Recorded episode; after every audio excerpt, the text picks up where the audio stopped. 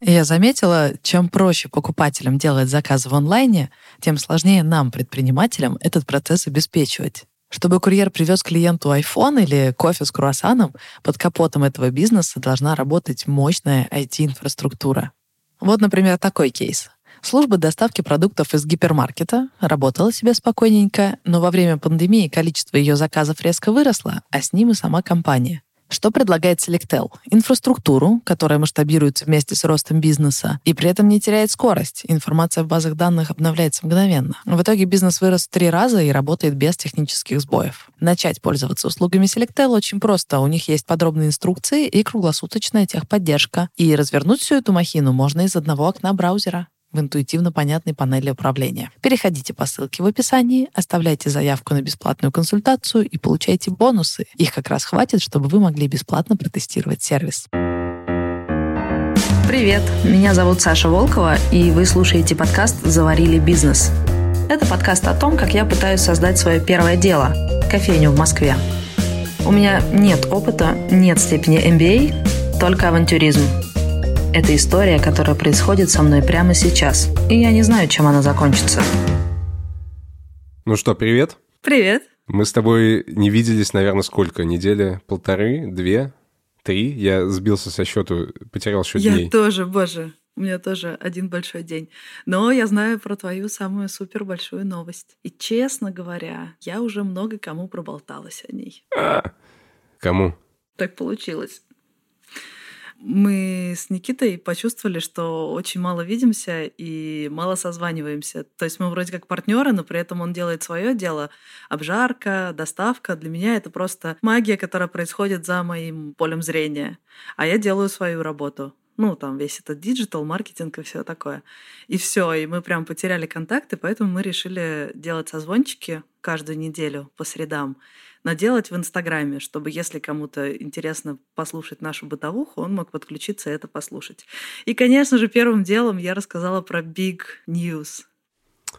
Да. Ну, потому что я не сдержалась. Ну, ладно, давай тогда я скажу, что у меня родилась дочь два дня назад.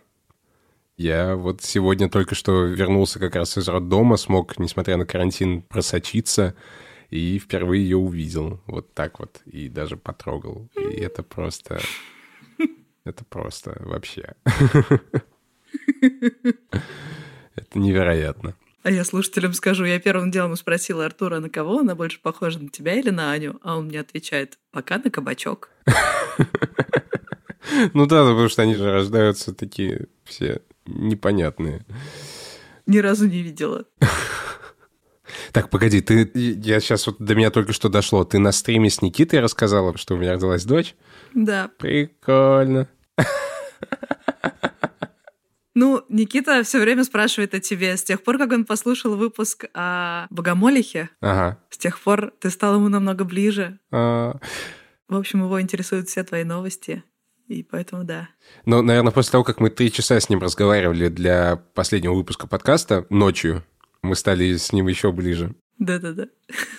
Кстати, апдейт по поводу моих домашних животных. Богомольха, как все помнят, умерла. Теперь у нас 29 палочников. Это такие... Если вы смотрели фильм «Фантастические твари», то помните, что там у главного героя была такая зеленая букашка длинная, похожая на палочки. По-моему, эти существа назывались личурки. Я только хотела спросить, кто вообще заводит насекомых? А мы, вот э, один из детей, Святослав, очень, оказывается, хотел палочников, и в какой-то из дней просто нашел на Авито объявление, что у нас кто-то бесплатно их раздает. Мы поехали, задонатили 300 рублей и получили вот такую пол-литровую банку палочников.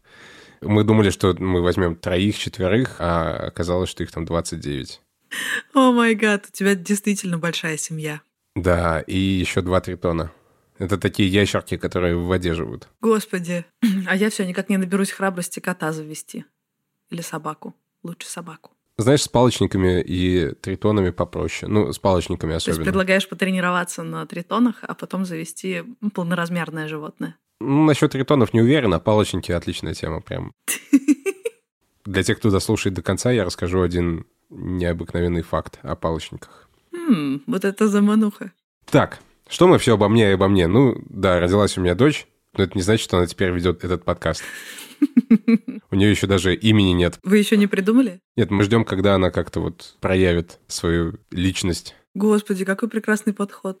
Да, у нас есть шорт-лист, как бы. Не, у нас, знаешь, какой есть вариант? У нас э, друзья делали ставки на дату, когда она родится, и мы думали назвать в честь того, кто угадал. Но угадал Василий, поэтому мы немножко в замешательстве. Василиса. Вася, привет. Ну что ж, давай разгоняться. Что мне тебе рассказать? Да мы с тобой три недели не виделись. Расскажи мне вообще, что происходит. Последнее, что я помню, что ты открыл интернет-магазин. Мы даже прорекламировали его в последнем эпизоде подкаста. Что теперь? Смотри, сегодня 14 число, и это как раз последний день нашего месяца. Не календарного, но мы запустились 14 и сегодня 14 Так что можно прям подводить итоги месяца. Мы закрыли кофейню на карантин и думали, что просто в интернет-магазине, ну, как бы отсидимся. И самое простое решение — это просто взять ту аудиторию, которая уже у нас есть, и предложить ей наш продукт, что мы сделали.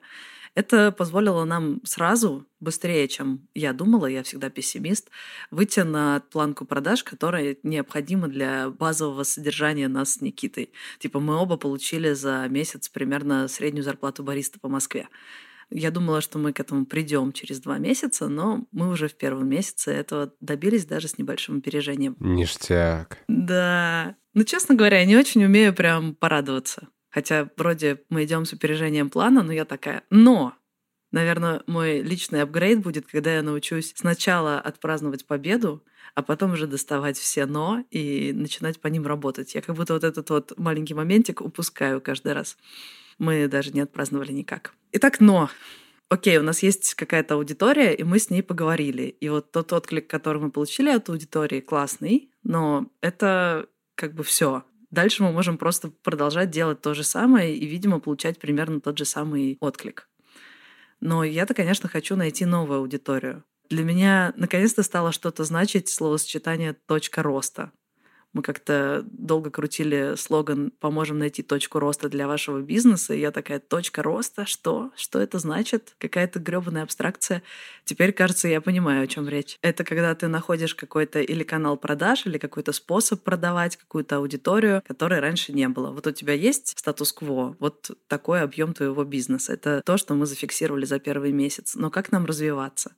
И тут началось Первое, был скепсис в принципе по поводу холодных продаж, потому что если мы разговариваем со своей аудиторией, они понимают, кто мы, как мы относимся к делу, насколько классно мы разбираемся в кофе, они понимают, почему купить кофе лучше именно у нас. И потому что это часть классной истории, и потому что они знают, насколько Никита клевый спец именно в кофе. Но если мы заходим в совершенно холодную аудиторию, холодные продажи, например, в поисковике тебе выплывает объявление «Хочешь классный кофе? Нажми сюда». Ты заходишь на сайт, и что ты видишь? бренд, который тебе неизвестен, пачки кофе, которые ты видишь впервые, и цена, которая не самая низкая на рынке. Ну, всегда можно зайти на Озон и какую-нибудь ловацию купить намного дешевле. Качество будет ниже, но на нашем сайте ничто не говорит о том, чем мы так особенно хороши, почему стоит выбрать нас. И ты попадаешь в странную ситуацию. С одной стороны, ты хочешь обратиться к новой аудитории, с другой стороны, чтобы ее убедить купить от тебя, тебе нужно очень много всего ей донести, рассказать. Ну, это должно выглядеть как ты кликаешь по ссылке в поисковике, попадаешь на лонгрид, где фотографии нас с Никитой, история всего нашего пути, фотки Никиты, где он становится этим скагрейдером и так далее, и так далее. Дочитываешь эту длинную захватывающую... Кем, кем, кем становится? Давай ты у Никиты спросишь. Я очень боюсь обмануть в его регалиях. А, давай я ему позвоню. Привет, Артур. Здорово, Никит. Чё как? Поздравляю тебя. Спасибо, дорогой, спасибо. Мы тут с Сашей подкаст записываем, и возник маленький вопросик, поэтому я решил тебе сразу позвонить прям и задать его. Ты сейчас на громкой связи. Давай. Вопрос такой. На сайте написано, что ты Q-грейдер, член ассоциации SCA. Ты можешь рассказать, что это означает? Да, конечно. Ассоциация СК SCA расшифровывается как Coffee Special Association. Это ассоциация, которая занимается тем, что отслеживает, сертифицирует фермеров и специалистов, таких вот как Q-Grader, то есть за весь движ спешлти индустрии отличает именно СКА. Членство СКА это не то чтобы супер крутое что-то, а на самом деле это просто членские взносы, как обычно. Это может стать кто угодно, главное плати. Ага. А q это уже тема намного круче. q это люди, которые занимаются оценкой, собственно, зерна и сертифицируют именно зерно. То есть ассоциация СК состоит вот в том числе из Q-грейдеров. В общем, я вот дипломированный Q-грейдер, имею право учить людей за большие деняки. Также разбираюсь в зерне и, собственно, имею право его оценивать, так же, как и судить чемпионаты по приготовлению кофе разного типа. А где ты сейчас находишься? Что ты делаешь? Я сейчас на Соколях, пытаюсь перебраться на другую сторону шоссе по мосту, доставляю заказ нашим подписчикам, нынче стажерам, который мне помогает развозить зерно. Ух ты. Да, последний заказ на сегодня довожу. Класс. Ладно, удачно тебе закончить развоз. Спасибо тебе большое, что поболтал с нами. Нет проблем. Ладно, давай. Ладненько. Да, давай, пока-пока. Обнимаю. Пока. Да-да-да, я. Вот так вот. Короче, зачем человеку с нуля брать и погружаться в нашу офигительную историю? Таким образом, есть версия, что, может быть, холодные продажи в принципе не наша, и все, что нам нужно, это развивать площадки, где мы рассказываем о своем зерне, классном продукте, о своей истории. Сейчас у нас есть вот этот подкаст и телеграм-канал, но там я рассказываю все-таки не про кофе, его заварку и всякие нюансы, а про бизнес. И это какой-то, ну, немного сложноватый путь. Находишь предпринимателей, именно предприимчивых людей, которым интересна именно история про бизнес, а еще им предлагаешь купить кофе. Почему бы не делать площадку, где ты разговариваешь именно про кофе, кофейные истории, людей, вот это все. Поэтому я стала развивать Инстаграм, чтобы иметь возможность в долгую работать с людьми, рассказывать им нашу историю, показывать классные картинки и все такое, чтобы в какой-то момент они подогрелись достаточно, чтобы зайти и купить. То есть это такой путь подогревать людей, а не пытаться сразу идти в холодные продажи. Правда, я получаю и обратный фидбэк типа «Воу, а почему вы в Инстаграме не рассказываете про ваш классный Телеграм-канал и про то, как вы там делаете бизнес?» Но мне кажется, это немножко МС типа Инстаграм про то, как заваривать кофе дома, как сделать молочную пенку в домашних условиях, а еще какая у нас маржа за прошлый месяц. Ну, странно. Поэтому я разделила площадки Telegram про бизнес, Instagram про кофе людей.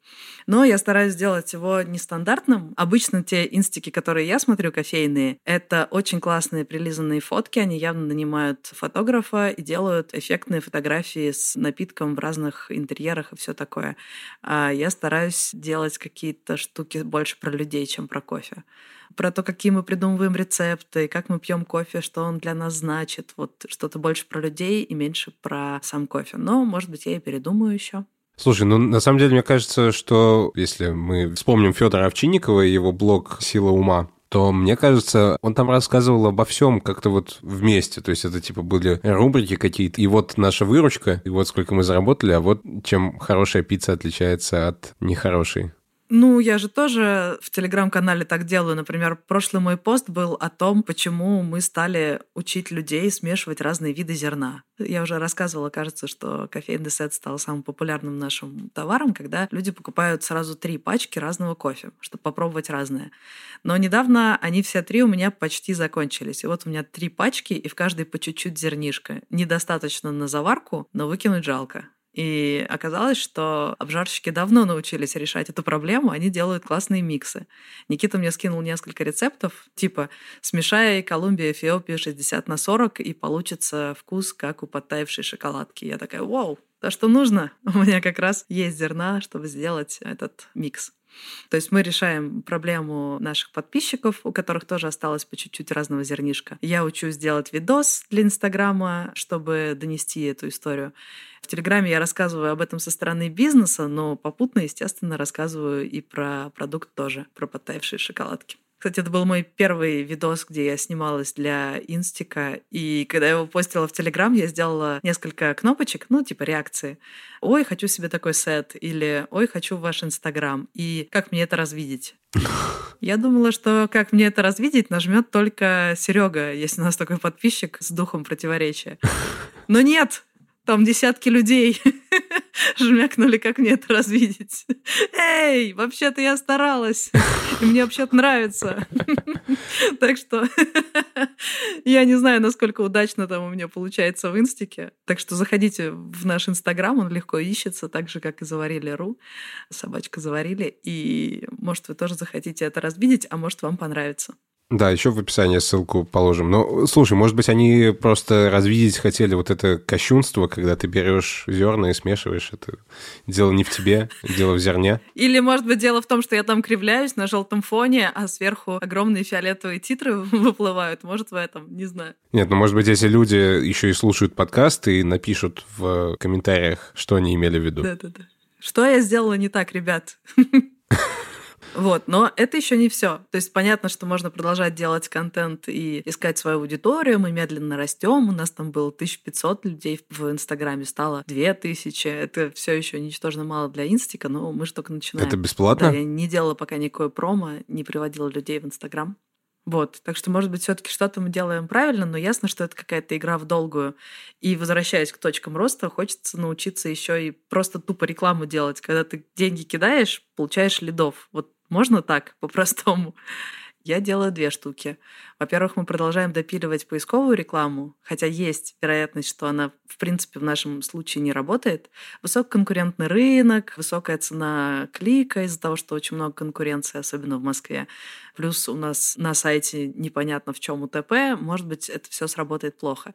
Но мы продолжаем допиливать, тем более я немножко надыбала себе халявы. Фишка там в том, что ты, если кидаешь в Яндекс Директ 3000, тебе сверху накидывают еще 7, чтобы новые предприниматели распробовали поисковую рекламу. Вот. Прикольно. Вторая штука, еще один подписчик пришел и сказал, да, действительно, холодная реклама работает плохо, поэтому в поисковиках вам будет тяжело.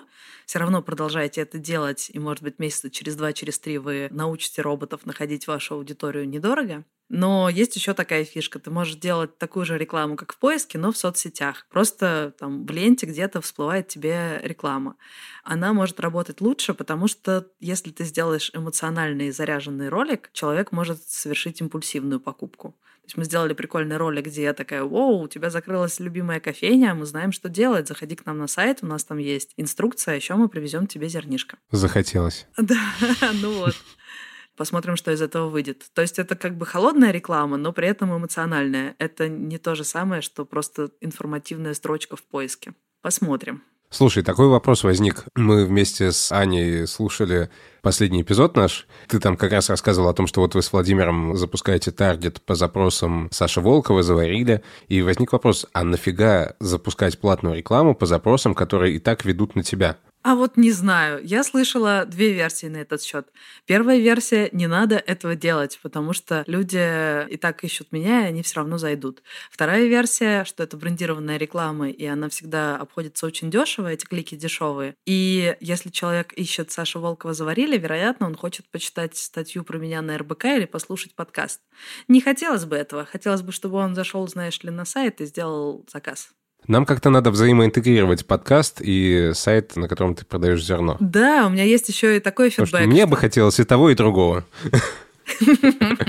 Есть еще и такой фидбэк, что, ребят, мы заходим в Инстаграм и даже не понимаем, да, он прикольный, но мы даже не понимаем, что это вот вы с этой своей историей. Как в Инстаграме интегрировать эту историю, но в то же время, чтобы это по-прежнему был Инстаграм именно кофейный.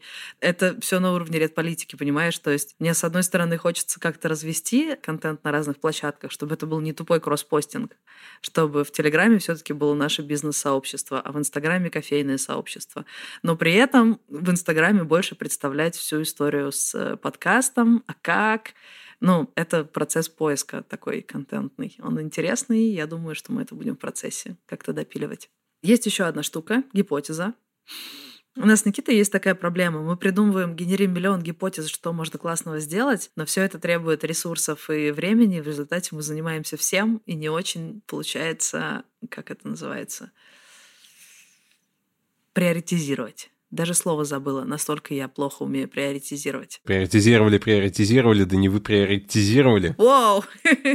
Нет, это выше моих сил. Приоритизировали, приоритизировали, да не вы приватизировали. Ой, у меня приватизация получилась вместо приоритизации. Славные были деньки. Да, мы, кажется, сейчас будем заниматься тем, чтобы вычеркивать из своих планов то, что мы не будем делать в ближайший месяц. И под вопросом сейчас такая движуха.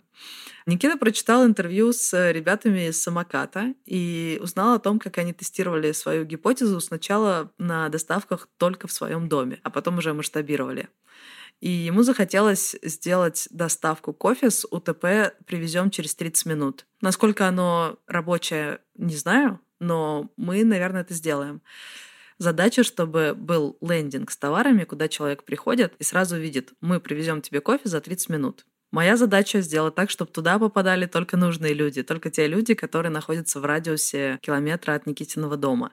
Для этого нужно сделать креатив, то есть видосик, где я такая, а, у тебя закончился кофе, что делать? Ты в панике? Сейчас, спокойно, решим проблему. Привезем за 30 минут. Этот креатив отправляется на рекламу в соцсетках, мы смотрим на результаты, люди проваливаются на вот этот лендинг, и там заказывают себе кофе с доставкой за 30 минут. Ну, гипотеза. Почему нет? Единственное, всего лишь надо снять ролики, сделать рекламные кабинеты, закинуть денег, настроить рекламный кабинет, сделать рекламу, бла-бла-бла-бла-бла. Короче, выглядит как много работы. Никита готов этим заниматься, потому что у нас появился стажер. Там в Инстаграме в директ написал парень, сказал, что хочет поучаствовать в проекте и готов поработать курьером, чтобы посмотреть на нашу историю поближе. И вот сейчас Никита с ним развозит первые заказы. Было классно видеть улыбающиеся лица людей, которые реально рады приходу, заварили вкусному кофе, то, что это не воспринимается людьми как обычная доставка чего-то там.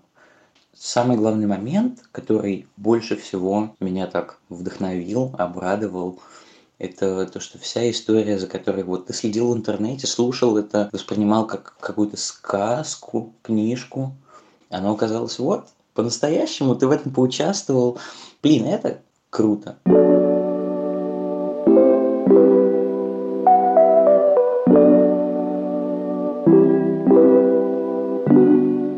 Ну, если два человека на доставке, тогда один возит по всей Москве, а один готовится доставлять за 30 минут. Но еще это довольно управляемая тема. Если мы поймем, что оно того не стоит, мы сможем просто выключить эту рекламу, спрятать этот лендинг, и никто ни о чем не узнает.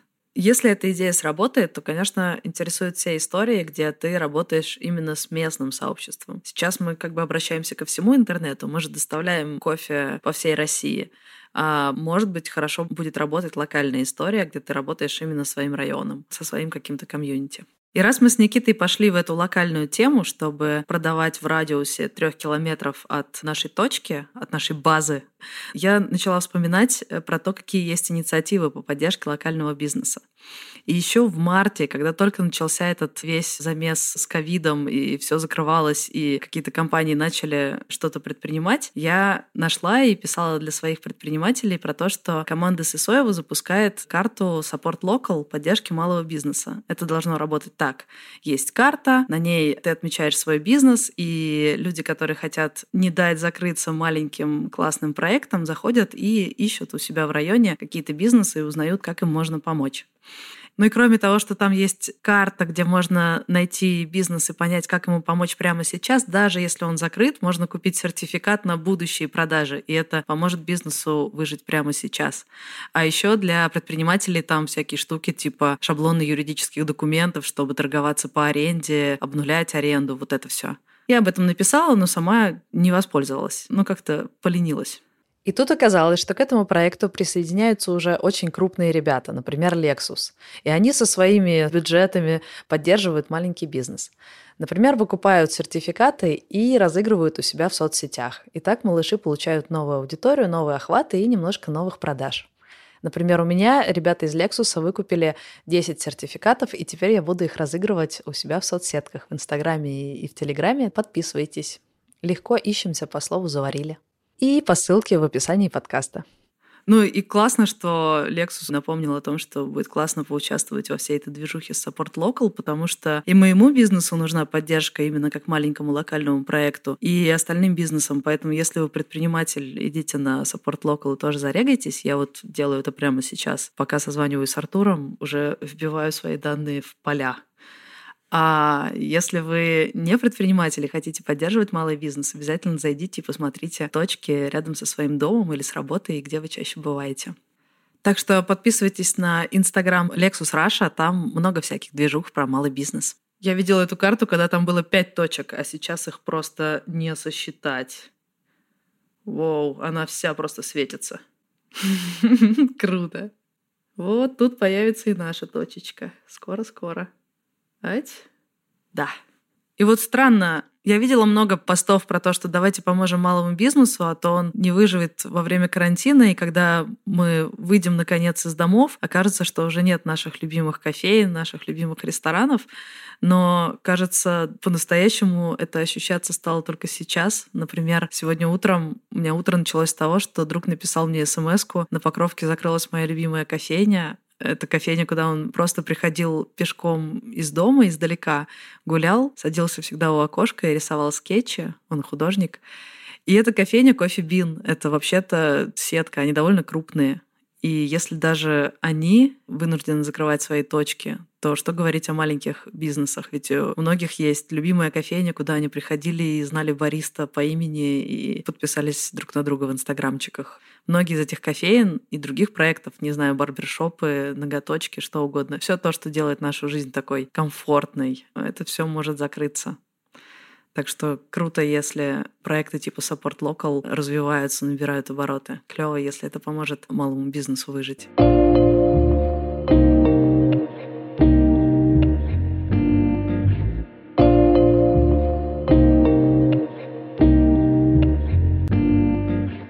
Я помню, что ты в прошлом эпизоде рассказывала о том, как сделала рассылку смс по ребятам, которые покупали кофе у тебя в кофейне. И, по-моему, там все хорошо даже очень получилось. Да, вот с этим все получилось неплохо, потому что мы отправили смс людям, которые знают нас лично, которые дали свое согласие на то, что мы сохранили их телефоны. Все прошло хорошо, и было довольно много заказов с этой смс-рассылки. Тем более, это первая смс за год, мы слишком часто их не тормошим.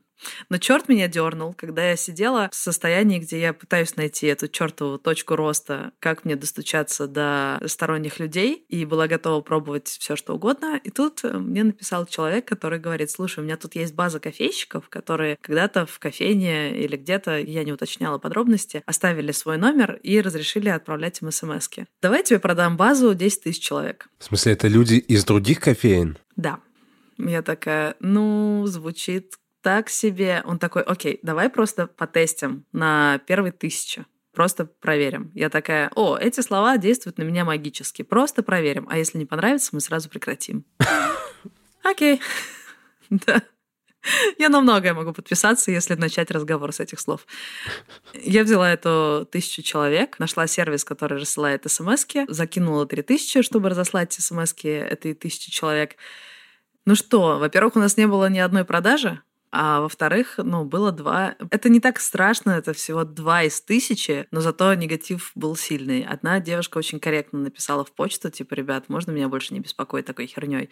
Ей, конечно, ответила, да, больше не будем, но я-то знаю, что ее телефон в базе, которую продают на рынке, так что мы-то не будем, но кто-то наверняка будет, сорян. Один парень прям позвонил Никите и прям матерился, орал и ругался. Ну, это еще было время такое карантинное, все на нервах, и, видимо, наша смс его добила окончательно. вот. А Никита даже не знал про мой эксперимент, а я не подумала, что у нас на сайте указан телефон Никиты, и ему прилетело, он был совершенно к этому не готов.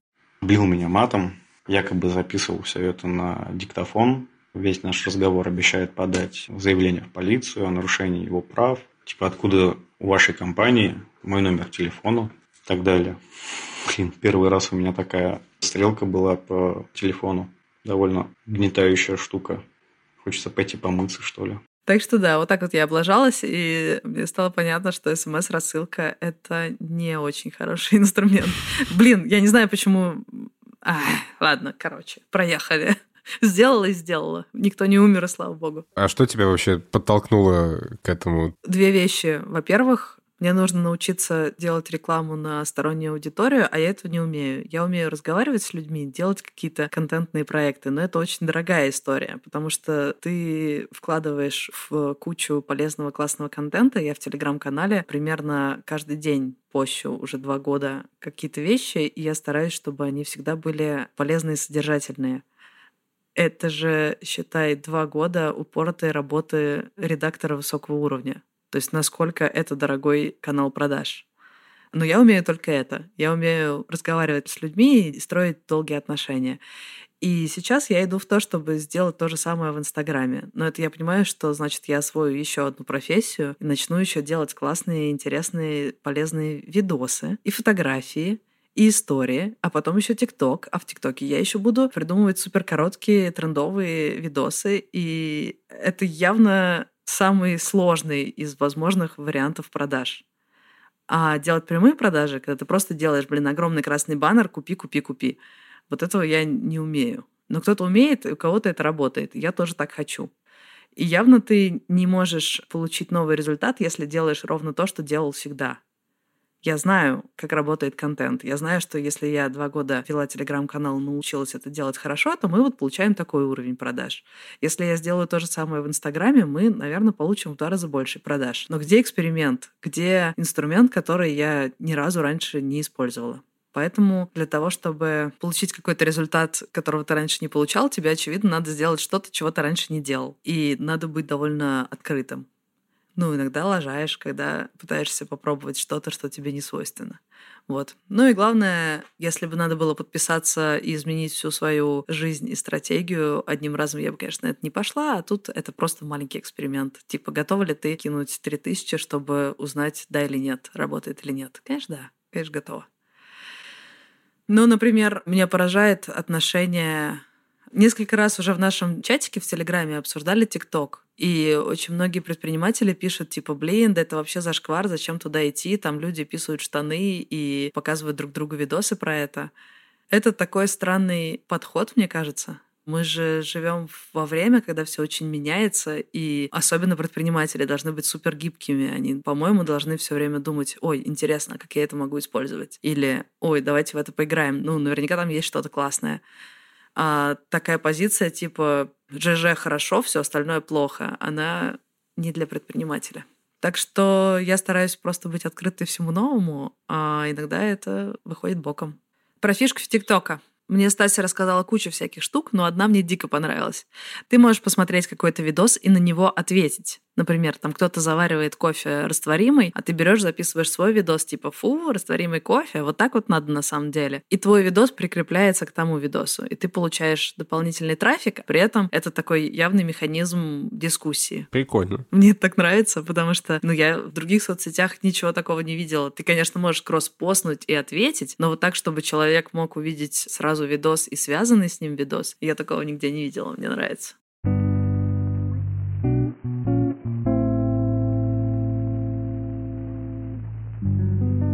Каждый день начинается с того, что я беру список всех своих проектов и пытаюсь понять, которым из них я буду заниматься сегодня и в каком объеме. Сейчас я открою этот списочек. Он называется у меня «Формат дня». И тут список, типа, как мне составить свой день. Первое — это проверить Facebook, Instagram и почту. В принципе, уже это может занять полдня. Дальше нужно сделать какую-то лягуху. Об этом я, кажется, уже рассказывала. Лягуха — это какое-то маленькое противное дело, которое ты всегда откладываешь. Надо хотя бы одну проглотить в день. И дальше, собственно, план из моих шести проектов. Фриланс.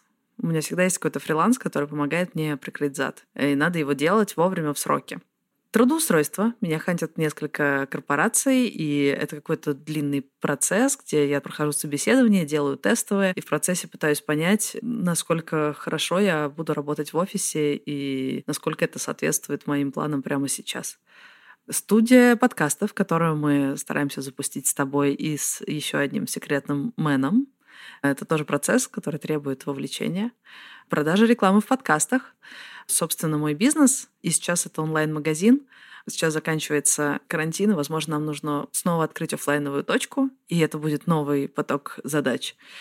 И развивать телеграм-канал. И это настолько много и настолько диверсифицировано, что сейчас, кажется, я в том этапе, где мне нужно взять большущий тесак и начать просто отрезать куски, понять, во что надо прям вложиться, а что надо беспощадно отрезать. Слушай, я тебя на самом деле полностью понимаю, потому что я тоже чувствую полнейший хаос. И это все как-то само происходит. Я прекрасно тебя понимаю, у меня тоже голова начинает трещать по швам. Да, потому что в каждом из этих пунктов там же еще подпункты, а что именно надо сделать прямо сегодня.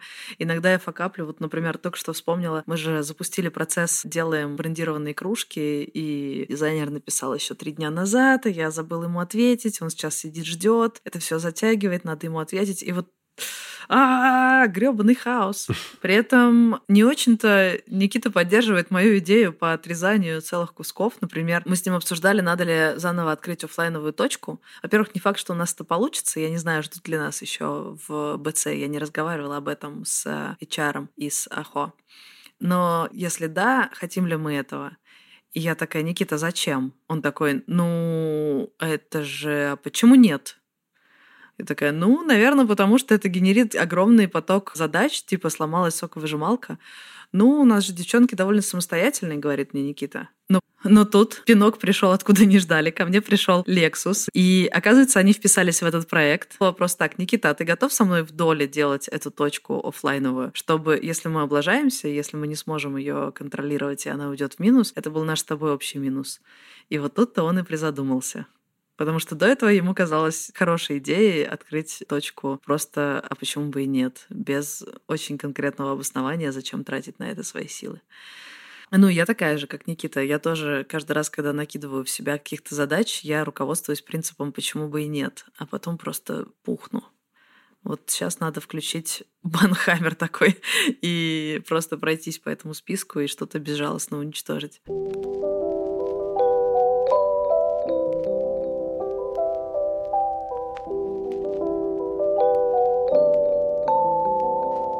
У меня сейчас два больших вопроса, которые я пытаюсь решить в ближайшие две недели. Первое, открываем ли мы офлайновый бизнес, или мы уже поняли, что мы остаемся в онлайне. И я думаю, что очень многие предприниматели сейчас с тем же вопросом.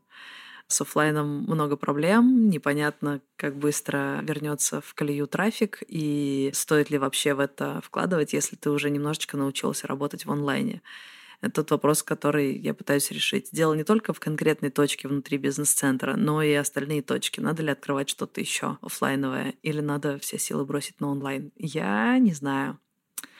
И вторая, я пытаюсь понять, стоит ли мне сохранять тот баланс, который обычно. Обычно я частично работаю на каких-то фрилансах или в компании и частично получаю деньги от собственного бизнеса.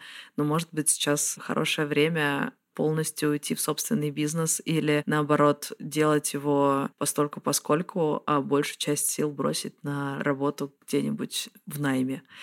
И решить это очень сложно, потому что, ну, честно говоря, когда я задалась этим вопросом впервые и отправилась в наш предпринимательский чатик в Телеграме, я была уверена, что уж в предпринимательском-то чатике все скажут, блин, come on, все возможности открыты, вся карта у тебя на руках, иди делай бизнес. Но нет, большая часть ребят написали, типа, если бы у нас сейчас была возможность пойти на какой-то хороший offer в офис, мы бы так и сделали, потому что сейчас хорошее время отсидеться во время кризиса, не ввязываться в какие-то авантюрные истории, не вкладывать деньги в сомнительные какие-то начинания. Лучше делать то, что умеешь и любишь в офисе.